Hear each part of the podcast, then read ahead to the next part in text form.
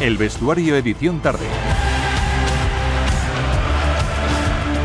Deportes en Radio 5 Todo Noticias.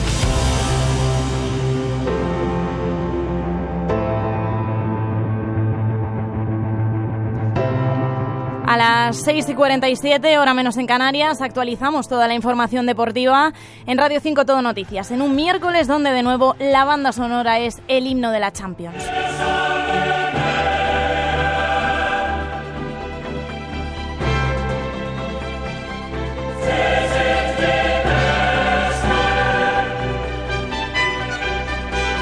Continúa en marcha la ida de los octavos de final de la máxima competición europea, donde hoy el Barcelona se va a medir al Nápoles. En tierras italianas están ya Raúl Hernández en la técnica, junto a Germán García y Josep Capel. Germán, llega la hora de verdad de la verdad para los de Xavi Hernández. ¿Cómo está el conjunto azulgrana? ¿Qué tal, Adriana? Buenas tardes. Aquí estamos eh, justo en el marcador electrónico del eh, estadio Diego Armando Maradona. Marca que quedan dos horas y once minutos y 40 segundos para que arranque el encuentro. Terreno de juego en perfecto estado, al menos por lo que vemos desde aquí. Desde esta posición de comentarista de Radio Nacional de España se va a llenar este escenario, el antiguo San Paolo, con más de 50.000 espectadores. Y lo que podemos decir es que el Barça todavía no ha llegado hasta este estadio. Queda mucho todavía. Y como digo, eh, con una, en una jornada que ya lo hemos venido informando, en el que en la que no ha habido ninguna novedad de última hora. Seguimos especulando con el mismo 11 que seguramente va a alinear Xavi Hernández, es decir, con Ter Stegen en la puerta, con Cundé, Araujo, Íñigo Martínez y Joao Cancelo en defensa, con Christensen adelantado en el centro del campo, con Frankie de Jong, con Pedri, Gundogan un poco más adelantado y Lamin Yamal y Lewandowski que quedarían en la punta de ataque. Tercera visita del Barça a este escenario. De momento, un empate y una victoria. Vamos a ver pues qué tal se le da en la jornada de hoy al Barça este encuentro de los octavos de final de la Champions League. Vamos a ver qué tal se le da ante un Nápoles que además estrena entrenador. Francesco Calzona acaba prácticamente de llegar y hoy afronta su primer gran reto al frente del banquillo napolitano, Josep Capel. Sí, efectivamente, y sobre todo por el hecho de tener nuevo entrenador, es una incógnita cómo puede salir hoy este equipo a jugar contra el Barça. De hecho, ayer tampoco dio excesivas pistas en la sala de prensa en su primera comparecencia como técnico del Nápoles. Eso sí, dijo que no habría ninguna revolución y seguramente mantendría bastante el dibujo de su predecesor. Si es así, mantendría línea de 5 atrás, aunque él como seleccionador, cuando ha hecho de entrenador, habitualmente ha salido con un 4-3-3. Con un paro 3 de dudas en este 11 titular. Por un lado, si juega con un 4-3-3, ¿quién acompañará en la posición de central a Rahmani? Si lo hará el noruego Ostigard o lo hará el brasileño Juan Jesús. En el lateral izquierdo, si jugará el portugués Mario Rui o si lo hará Mazzocchi, el italiano. Y sobre todo, para ver si se ha recuperado a tiempo Traoré de la enfermedad de las últimas horas. Si lo ha hecho, va a salir de inicio junto a Oshimen Politano y también la gran estrella Karatkelia en la punta de ataque. Como decía Germán, se va a llenar el estadio, más de 50.000 espectadores, 1.500 del Barça para presenciar este partido. Gracias, chicos. Os escuchamos. Están en Tablero Deportivo. Hasta luego.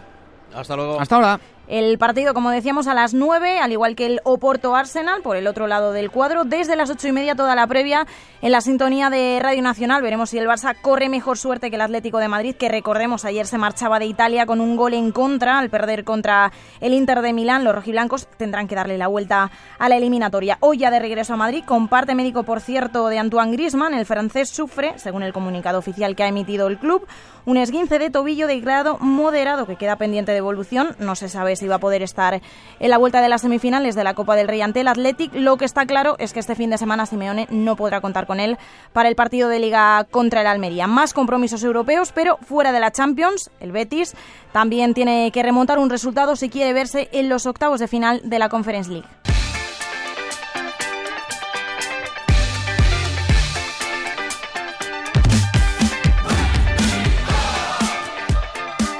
Los verdiblancos ya están en Croacia, donde tendrán que darle la vuelta a ese 1-0 que cosecharon contra el Dinamo de Zagreb en el Villamarín. Mañana juegan el partido de vuelta y acaba de comparecer en la sala de prensa Manuel Pellegrini, que ha dicho el entrenador bético, Laura Magria. Pues sí, están obligados a remontar y el entrenador bético Manuel Pellegrini ha sido muy claro y se ha referido al partido de mañana como una final. La mañana es es una final, no sé si la más importante del año, pero sí una final porque si no quedamos fuera de, la competición. Así que vamos a salir a buscar desde el primer minuto el triunfo para intentar continuar en un campeonato que para nosotros también es importante. Además, sobre qué es lo que les faltó en el partido de ida en el Benito Villamarín, Pellegrini ha hecho referencia a la falta de intensidad.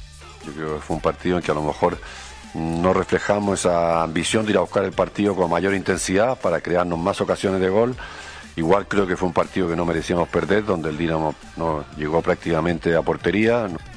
Las novedades en la convocatoria son las de William Carballo, que era duda por unas molestias físicas y ya se perdió el partido ante el Alavés, y Marroca ausente en el entrenamiento de hoy para trabajar de manera individualizada. Por sanción sí que se lo perderá Petzela y tampoco estarán los lesionados Bartra, Amner, Isco, Ayoce y Guido Rodríguez, quien ha sido protagonista esta mañana porque el presidente del club verde y blanco, Ángel Aro, ha manifestado que al centrocampista argentino Guido Rodríguez, cuyo contrato con el club verde y blanco expira el próximo 30 de junio, se le hizo un una oferta que ya ha expirado. En sala de prensa, el técnico Manuel Pellegrini ha dicho que es una situación normal y que no cree que Guido no quiera seguir en el Betis ni que el Betis no quiera al argentino.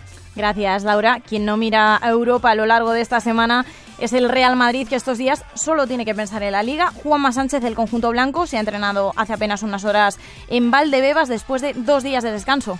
Buenas tardes y tras dos días y medio libres, los jugadores han empezado a preparar ya el próximo partido de Liga el domingo a las 9 de la noche en el Bernabéu frente al Sevilla. Será la vuelta de Sergio Ramos a la que fue su casa desde su marcha en el verano de 2021 al PSG. No ha jugado en el Coliseo Blanco frente a su ex equipo. Sí lo hizo en el Pizjuán frente al Real Madrid en la primera vuelta de esta liga. En el Real Madrid jugó 671 partidos, así que recibirá un homenaje por parte del club blanco antes del encuentro. Es el cuarto futbolista con más partidos en la historia del Real Madrid donde ganó 22 títulos en 16 años. Estará Ramos el domingo en el Bernabéu, pero no los sancionados Bajal por su expulsión en Vallecas ni Camavinga que vio la quinta amarilla. No llega Bellingham, pero Rudiger, que hoy se ha ejercitado en el interior de las instalaciones, sí tiene alguna opción de entrar en la lista. José Lu, con una ligera molestia en el tobillo derecho, ha estado en el gimnasio, pero en principio no tendrá ningún problema para poder jugar ante el Sevilla. Gracias, Juanma. Y antes de cerrar el bloque de fútbol, último día de concentración para la selección de Monse Tomé en Las Rozas.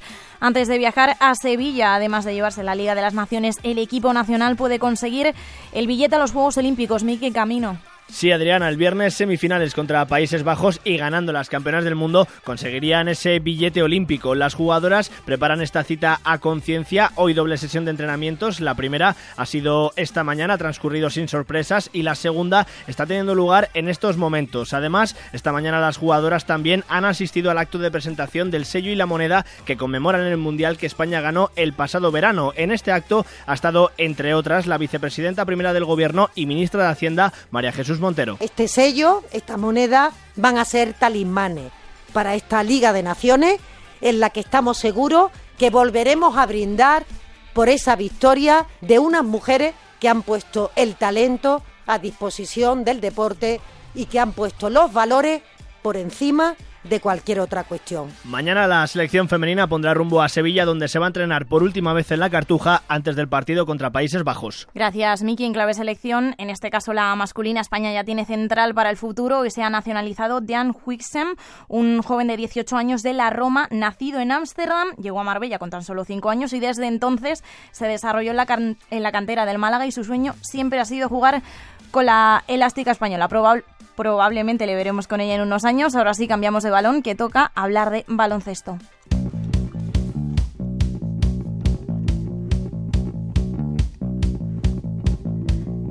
Porque quedan alrededor de 24 horas para que la selección juegue el primer partido de la primera ventana de clasificación para el Eurobásquet de 2025. Juan Martín, el mundo del baloncesto, pendiente de dos nombres propios, uno, como es lógico, Ricky Rubio, y el otro, la baja de última hora. Buenas tardes, Adriana. Sí, de Rudy Fernández, que se va a perder los partidos de la familia de mañana ante Letonia en Zaragoza y del domingo ante Bélgica en Charleroi por una pequeña lesión en el muslo. Nada serio, según ha comentado hoy el seleccionador español Sergio Escariolo, que podría dar minutos ya sea mañana o el domingo a Ricky Rubio, en lo que supondría el regreso a las pistas. El nuevo jugador del Barça se ha referido en los medios de la federación a las ganas que tenía de reencontrarse con sus compañeros de la selección.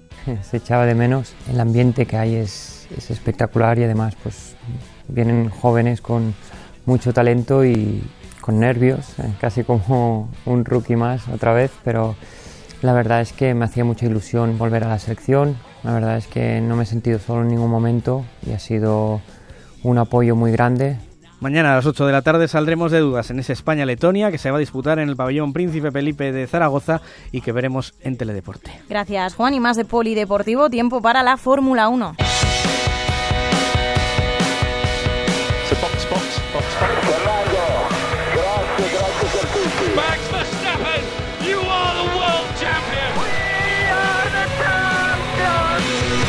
Primer día de los test de pretemporada, Iván Manzano, ¿cómo podemos resumir esa toma de contacto? La vida sigue igual, ese es el titular del primer día de pretemporada de Fórmula 1. Ha asustado Max Verstappen y el equipo Red Bull con lo que parece un dominio aún mayor del que tuvieron el año pasado, ya es decir, han marcado el mejor tiempo a una vuelta, han tenido la mejor simulación de carrera y han sido los que más han rodado. En fin, que no se puede pedir más en cuanto a los españoles. Carlos Sainz ha marcado el tercer mejor tiempo por detrás de Lando Norris, pero ha habido un salto adelante del equipo Ferrari. Carlos ha podido rodar a gusto, pero Red Bull parece estar en otra liga. Lo mismo para Fernando Alonso. El asturiano ha rodado por la mañana con su Aston Martin. En total ha marcado el octavo mejor tiempo. Han podido probar muchas cosas, pero Red Bull ha empezado asustando. Quedan dos días muy intensos de pretemporada. Gracias, Iván. Y cerramos con un apunte de natación. Lo contábamos este fin de semana. La delegación española cerró los mundiales con los mundiales de Doha con 10 medallas. Hoy algunos de los protagonistas han estado en el Consejo Superior de Deportes para recibir un homenaje. Hugo González, que se ha traído un oro y una plata en los 200 y 100 metros espalda, valoraba el gran momento que está viviendo la natación española.